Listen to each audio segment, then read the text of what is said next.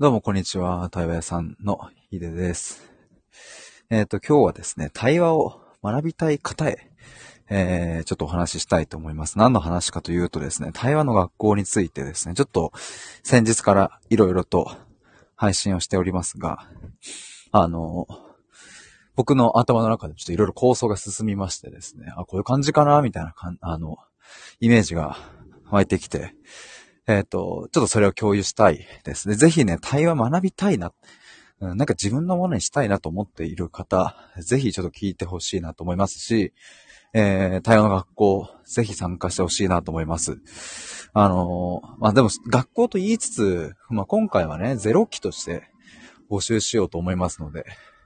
えー、なので、なんかこう、10人とか20人とかそういう、なんか人数でやるわけじゃなくて、えーもう超、超少人数。もう僕イメージで2人とか、かなと思ってます。まあ2人か3人かぐらい。雪やコンコンが流れております。すいませんね、ちょっと音がうるさくて。まあ多くて4人。まあ、僕の中では2人かな。で、まあなんで、その人数かというとですね、まあ僕もやっぱりまだ、あの、えっ、と、試行錯誤段階こういうのなんて言うんだろう。うん、まだその、初めて今回ね、この挑戦をするので、まあなんか、まだ形、構想としては頭の中にあるけど、まあいざやってみないとわかんないってところはまあ十分あるから、だから、まずは少ない人数から始めて、あ、この形でいいなとか、こういう風に進める方がいいなとか、だんだんそういうのが分かってきたら、次は、え1期、2期、3期とだんだんと人数を増やしていくとかね。なんかそういう風にやってみるのはいいかなと思ってます。で、もう一つね、誰向けにやるのかっていうところなんですけれども、ここもね、まあ、あの、昨日とか一昨日くらいまでは、うんと、特にこの人向けっていうのは決めていなかったですが、まあ、今回はもうすでに、うん何か対話をお仕事にされている方とか、うんしようとしている方とか、うん、そういう人にちょっと限らせてもらおうかなと今思ってます。うんと、まあ、誰でも OK にする手もあるんですけれども、まあ、せっかくね、二人来てもらうんだったら、その二人と一緒に、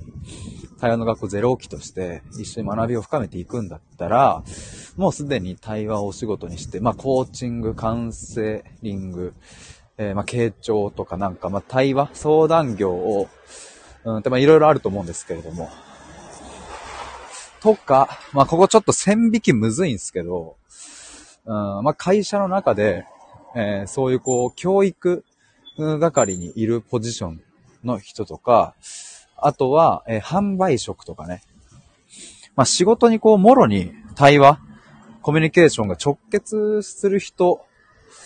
がいいのかなと。まあ、これもちょっとまだ構想段階なので、もしかしたら変わるかもしれないですが、うん。まあでも、あの、参加したいなって思う人は何かしらの理由をつけて、え来てほしいですね。あの、参加したいと思う、ん？なんて言えばいいんだ？何かしらの理由をつけて、いや、これこれこういう理由で参加したいですっていう明確な、そういうなんだろうな。うん、まあ仕事に活かしたいとかね、そういう理由があったら、あの、い嬉しいな、僕はいいなと思います。なんか逆に言うとあれですね、こういう人は、ごめんなさい、今回はちょっと、ゼロ期としては今回は違いますっていうのを明らかにすると、まあそもそもなんとなく対話できたらいいなとか思ってる人は、え今回はなしですね。とか、あとはそうだなうーんと、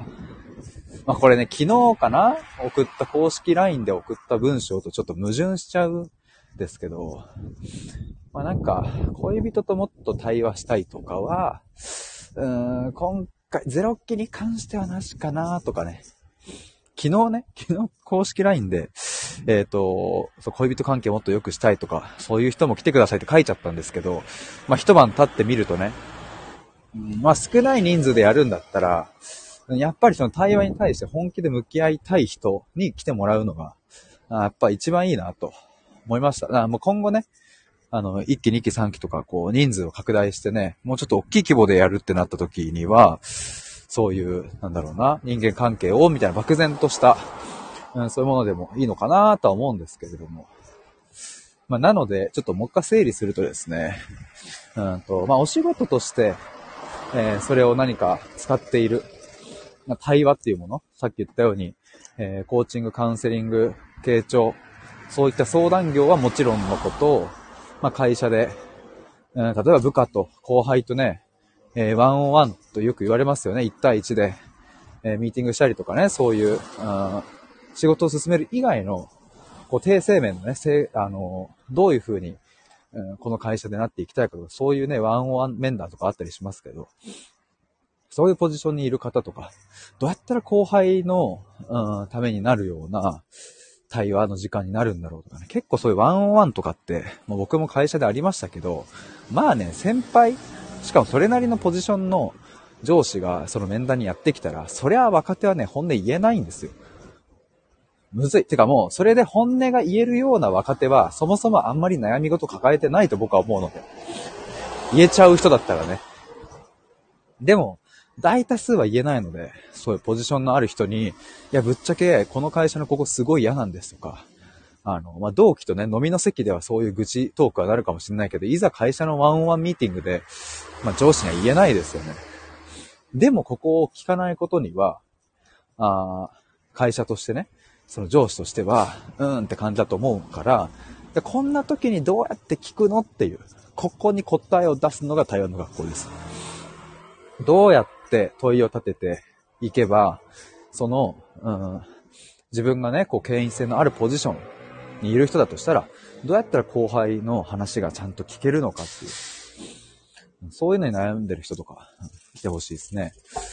まあ、あとはさっき言ったような販売職とかね、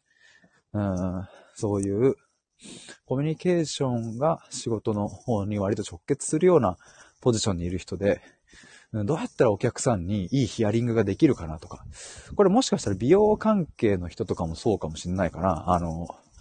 なんだ、ヘアセット、ヘア、あの、髪切る美容美容院とか。まあ、あとそうだな。なんか、いろいろエステとか。えー、まあ、最近話した方で、あの、えっ、ー、と、眉毛、まつ毛、アイリストみたいな方いましたけども、そういう時のヒアリングとかね、まあ、ダイエットとかもそうですよね。まあ、なんかいろいろヒアリング、お客様にヒアリングするとかね。そのヒアリングが結構、うん、そのお店に定着するかどうかの鍵を握るなと僕は思うので、皆さんも経験あると思うんですけども、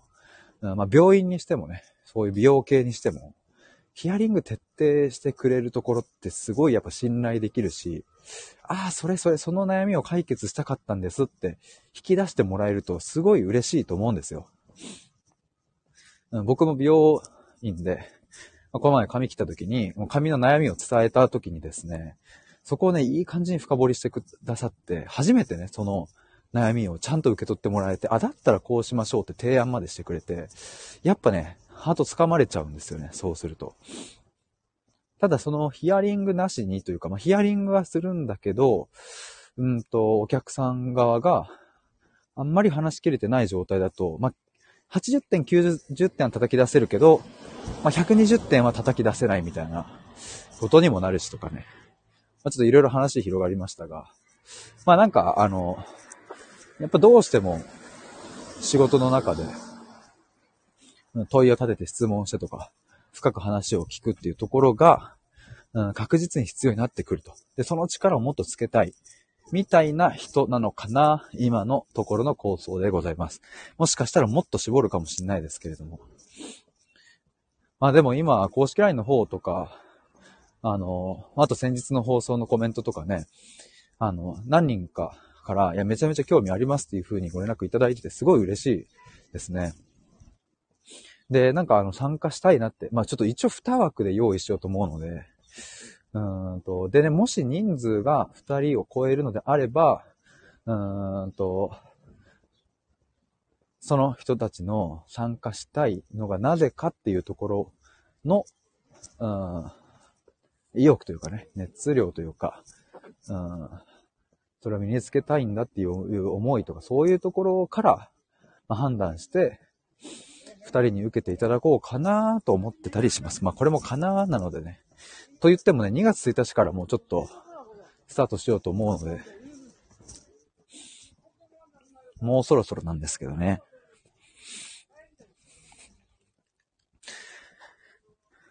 まあ、対話の学校の中身についてということなので、あとは、内容ですよね、肝心なのは。で、内容はね、あの、どういうふうに今考えてるかというと、まず一つ、まあ、やらないこと、僕がやらないことからまず話そうかな。えー、は、カリキュラム作らないですね。うん、まずこれやって、これやって、これやって、これやってみたいな、そういうものは作らない。なぜかというと、やっぱ対話を学ぶってなると、すごくその場で出てくる問いとか即興性みたいなものはどうしても大切になってくる。というか、僕が思う対話力というのは、まあ、台本がない、筋書きがないところで、えー、即興的に発揮されていくものであると僕は思うので、えー、そもそも対話の学校において、カリキュラムを作って台本を作ってしまうっていうのは、まあ、本末転倒も過ぎてしまうと。本末転倒すぎるということですね。だから、えー、その対話の学校の学びも即興的にその場で生まれるテーマ、問いをもとに進めていく。えー、一つ目はだから、戻ると、やらないこと一つ目は、えー、カリキュラム、台本は作らないっていうことですね。で、あとやらないことは、えっ、ー、と、そうだな。うん、あ、でもまずそこが一番かな。やらない。まあ、これだけでも結構、あれかな、大まかなところは伝わるのかもしれないですけども。じゃあ何をするのかっていうところですけど、僕のイメージでは、その参加者の方と、あ対話をする中で、えー、出てくる問いをってさっき言いましたけども、基本的にはその、まあちょっとここでは勉強、生徒さんと言いますか、生徒さんが抱える、悩み、こういう時ってどうしたらいいんでしょうかという悩みから出発して、その悩みをめっちゃ深掘りして、え、そこから得られる学びを一緒に抽出していくっていうようなイメージですかね。うん、例えばなんだろうな。いや、学びって何が一番楽しいかっていうと、そういう、うん、自分の、自分が最も関係があるもの、まあ、つまり自分の問題が解決される瞬間っていうのは一番楽しいわけですよね。だから教科書に、うんなんちゃら理論。これはこういうことである。まあ、A が B になって B が C になる。まあ、それはこういう理由だ、みたいなことを、理論として学んだところで別にぶっちゃけ面白くはないわけですよね。えっ、ー、と、ただ、自分の今悩んでいることを、うん、なんで悩んでるんだろうということを、うん、ちゃんと見ていって、そこから抽出される学びが結果的にそのなんちゃら理論の A の部分じゃん、これ。とか、あ、これ B じゃんみたいなことが繋がると面白くなってくるわけなので、なので教科書を用意して、えー、それを勉強するっていうのは、まあ、あんまり楽しくないですよね。で、まあ、じゃあ楽しい、でも授業も、小中高、まあ僕大学まで行って、楽しい授業もまあゼロではなかった。でそういう時って何が面白かったんだろうかっていうと、やっぱりその先生自身がそういう即興性のある学びを大切にしていたから。つまり、はい、じゃあ教科書52ページ読んでくださいみたいな。はい、じゃあここに書いてあることはこういうことでとかじゃなくって、教科書はもちろん使うんだけど、それは便宜上使ってるとか、必要な時だけ使うくらいのスタンスの先生。ね、基本的には雑談があったりとか、僕大学で法律、法学部だったんですけども、この法律ってこんな面白いとこあるよっていうのを、まあ、実体験を元に交えて話してくれたりとか、やっぱそういう学びがやっぱ面白いんですよね。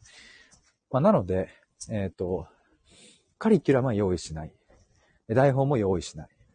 えー、それで要はその1回あたり、わかんない。90分から2時間ぐらいあるのかな。うん、その構成も準備しない。ということですね。とはいえね、とはいえ、えー、何も決めません。何も準備しません。みたいな話ではなくって、えっ、ー、と、どういう方向性で対話力を身につけたいかっていうところの、それこそ事前のヒアリングの部分は、あの、徹底してやろうと僕も思ってます。つまり、うん、今回対話の学校に来られる人が、えー、じゃあ、コーチングをやってますという人だったら、だったらその人は、うん、コーチングの、お客さんはじゃあ今すでに、まあ、いるとしたら、なんで対話力を上げたいと思ったのかって話を聞いていくと、いや、実は今クライアントさんとこういうコーチングをしてるんですけれども、実はここら辺あんまうまくいかなくって。で、じゃあそれをどうしたいのかっていうふうに聞いていったら、あの、もっと対応力を上げて、お客さんの力になりたいんだみたいなところが分かってくれば、あ、だったらその方向性で対話力っていうものを身につけていくみたいな。そういう感じですね。まあ、例えば、その、数学を学ぶと言ったって、えー、全部を学び尽くそうと思ったら、えー、1年経っても2年経っても、まだまだいっぱいあるわけですけども、ただ例えば、あ自分の、そうだな、じゃ家計、家計を、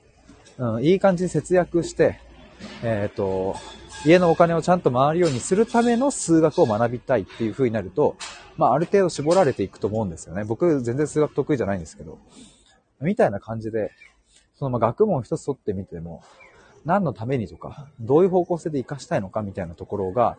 まあ、あればあるほど、そこは強烈に絞られて、えー、そこで深い学び、深いエッセンスを抽出できるみたいな風になると思うので、そこの選定、どこを掘りましょうかっていうところは一緒にできたらいいのかなと思います。まあ、僕もその対話っていうものを教える上では、まあ教え出したらまあキリはないんですよね。もう質問の仕方からリアクションから、えっ、ー、と、自分の言葉の伝え方から、えー、あとはですね、そもそもの人間理解みたいなところも大事ですね。人間理解っていうのは、うんと、例えば、そうだな。うん、そうじゃあ仮にま自己肯定感としたら、自己肯定感っていう言葉が持つ、うん、危険性というかね、危うさみたいなところ、僕はよくその自己肯定という言葉の反対側に、まあ、否定というものがくっついて回るっていうのをよく言いますけども、要は人間はよくこういう二元論的な考え方をどうしてもしてしまうと。例えば、えー、生きる意味ってあるんですかねって、生きる意味ってあると思いますかという問いを立てる人が根本的に、え、ずれてしまっている可能性があるのは、生きる意味があるかないかっていう、ここも二元論で捉えてしまっている。そもそもあるとかないとか、そういう次元の話ではないというところに、うん、聞き手側が、え、そこの価値観に軸足を置いてないと、え、もし相談者から生きる意味ってあると思いますかという質問に対して、え、ありますとか、いや、ありませんとか、結局二元論的な回答になってしまうわけなので、なんかクライアントの問いに引っ張られないような人間理解や、えー、そういう思考を持ってるっていうところが、まあ、かなり重要になってくるわけですけど、まあ、みたいな感じでね、その、対話を教える、習得するみたいなところは、まあ、本当に幅広いので、うん、だから、あなんだろうな。やっぱさっき言ったように、まあ、数学を学ぶと言っても、どこを学ぶかっていう、何のために学ぶかっていうのが結局大事になってくるようにですね、まあ、今回参加していただく方にも、なんで参加したいと思ったのかとか、どういう力を身につけたいと思ったのかとか、その辺をですね、一緒に最初模索していく時間をちゃんときちんと作って、ここ徹底的にやってもいいかもしれないですね。で、えっ、ー、と、本格的な学びに入っていくという、そんな感じですね。進め方は、うん、僕の中での今の構想は、えっ、ー、と、一つがマンツーマンで、えー、1対1で、えー、オンラインで話すということ。もう一つが、えー、その参加者2人の人と僕と3人で、えー、ズームで話すと。で、まあ、わかんない。これもその場で生まれる即興的な何か学び、あの、形がね、あると思うので、今んとここれもまだ想像でしかないですけど、例えば、えー、参加者の、まあ、A さん、B さんが、ズームで話している時に僕は一旦画面をオフにして、例えば A さんが聞き手で B さんが悩みを相談する人みたいな形で、まあ、実際の悩みを B さんに話してもらって、まあ、A さんに聞いてもらうと。で、僕はそれを見てって、で、それに対するフィードバックを、まあ、30分終わった後にちょっとしてみるとかね。その場でするとか。そういうのもちょっとやってみたいですね。まあ、なので、そのマンツーマンと、えー、その3人のグループと、まあ、両方を合わせていく感じですかね。で、じゃあ、どれくらいの回数かっていうところですけど、うん、まあ、全10回、マンツーマンの方は全10回。で、グループの方は全2回か3回かなと思ってます。ちょっとまだここは微妙ですけど。まあどちらかというと、マンツーマンの方が多めでもいいのかなと。まあでもこれもね、いざやってみて、マンツーマンめっちゃ良くねってなったら、それこそね、即興的に、じゃあもうちょっとマン、あ、んグループか。グループをやってみてめっちゃ良くねってなったら、じゃあもうグループの方増やしていきましょうかみたいなのも全然ありだと思うし、ちょっとゼロ期に関しては柔軟になんかいけたらいいかなと思います。で、まあ、あとね、今思ったのは、基本オンラインですけど、うん、もしかしたら一番最初、初回は対面とかでもいいのかな。その、参加者のお二人と、僕と、うん、三人でね、ちょっとあの、いつも対話会で使ってる中央線沿いのスペースがあるんですけど、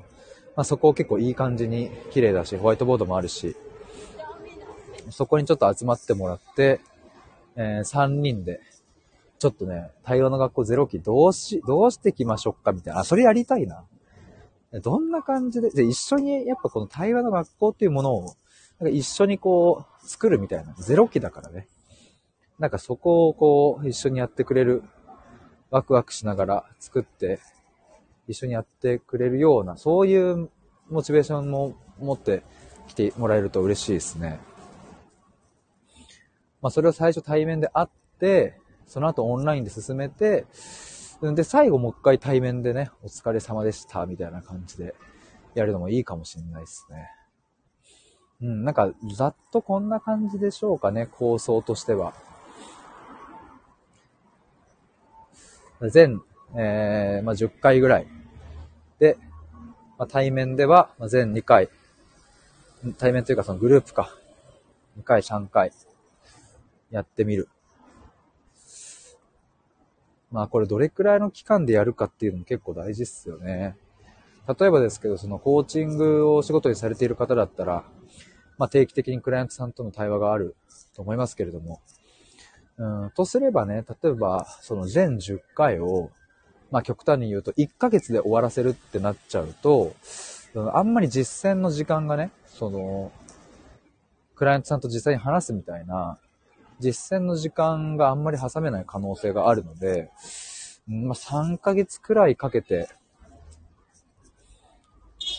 3ヶ月がいいのかな ?3 ヶ月かけて、全10回を、の学びのね、時間を毎回作っていけば、その間、間に自分のお客さん、まあ、コーチングやってる人だったら、このクライアントとか、うーん、まあ、販売職の方だったら、実際のそのね、毎日の現場での、なんか、そのお仕事のところで実践してみたりだとか、なんかそういうのを挟みながらできるなぁと思うので、なんかやっぱ全10回は、うん、まあ、3ヶ月くらいでできたらいいのかな。毎週1回やって、3ヶ月だったら12週間あるから、ちょうどいいかもな。10回、マンツーマン10回、プラス、えー、まあ、対面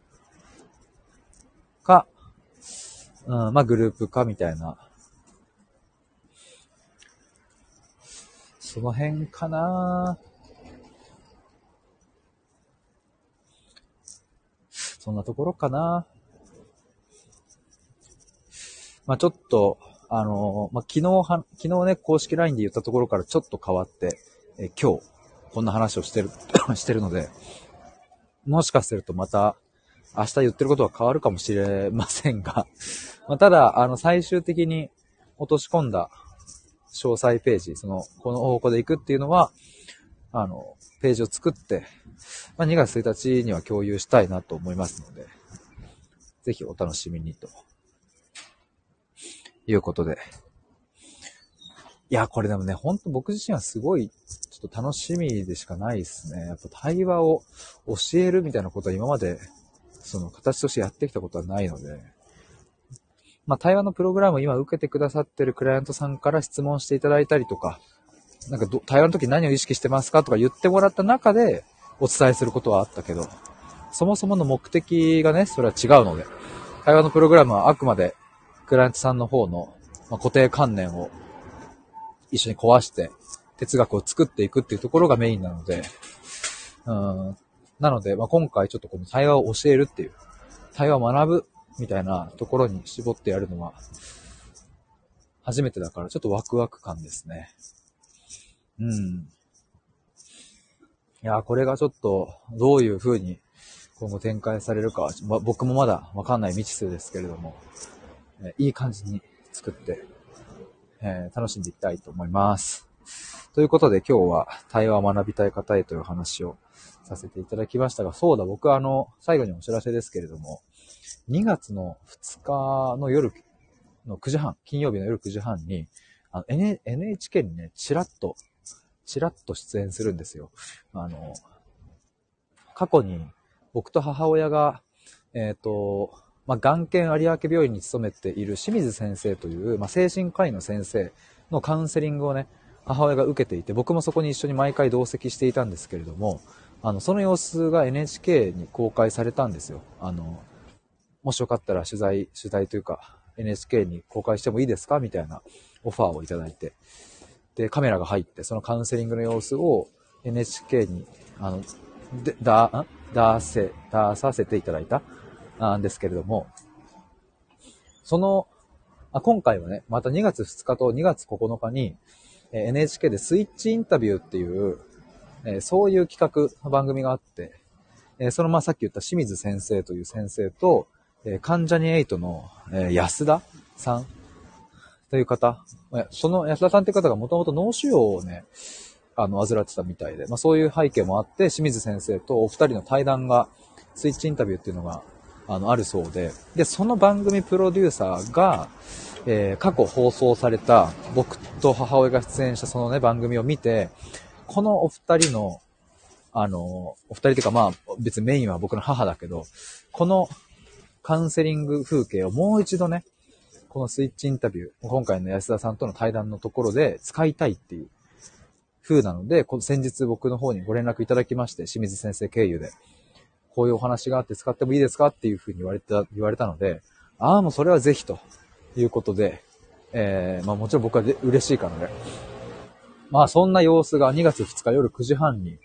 えっ、ー、と、NHK に出ますので、よかったら見てみてください。あのー、くしくもというかね、まあ1日ずれですが、2月1日っていうのは僕の母親が余命宣告を受けた日で、2020年だから今から4年前か。2020年の2月1日に余命宣告1年というふうに癌の宣告をされたんですけど、いや、まさかその4年後の2月2日に、えっ、ー、と、亡き母と一緒に僕が、え NHK に出るなんて、まあ想像もしていなかったので、まあちょっと感慨深いなと思います。まあ僕の、このね、あの、母が癌を告知されてから、僕は毎週必ず一回、えー、二人きりで対話をする時間を作って、えー、そこで母の本音をずっと毎週毎週聞き続けてっていうのを1年以上かな続けたんですけれども、まあ、なので僕の今の対話の活動の非常に原点になってる部分なので、まあ、番組がね、どういう風な描かれ方をするかもわかんないし、本当に一瞬かもしれないので、まあ、あの、なんとも言えないですけど、まあ、ただね、その清水先生のカウンセリングが僕は毎回同席していたので、やっぱりね、清水先生の、うん、カウンセリングのこうエッセンスも、あ僕は知らず知らずのうちにね、吸収させていただいてたんだなとか、やっぱり思うのでね、なんか、あの、そういう番組見ていただくと、うん、なんだろうな、そもそも僕のこう、背景とか、思いみたいなのも間接的に知っていただけるなと思いますし、まあそもそもで言えば、あの、清水先生のカウンセリングがどういうものかっていうのも知ってもらえたら嬉しいなと思います。あの、今ね、すでになんか癌の患者さんが周りにいる方は、もちろんのこと、ご自身がそういう方もいるかもしれないし、ま、もちろんのこと、まだそういう癌とかが馴染みがなかったとしても、まあ、いつか、どこかで、ご家族がとか、ご自身が可能性はゼロではないので、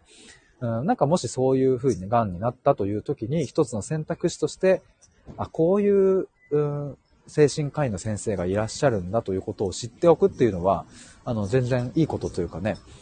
プラスのことだなと僕は思うので、まあ、なので、えー、どんな外来なのか、あの、その清水先生のカウンセリングどういうものなのかっていうのもぜひ知ってほしいなと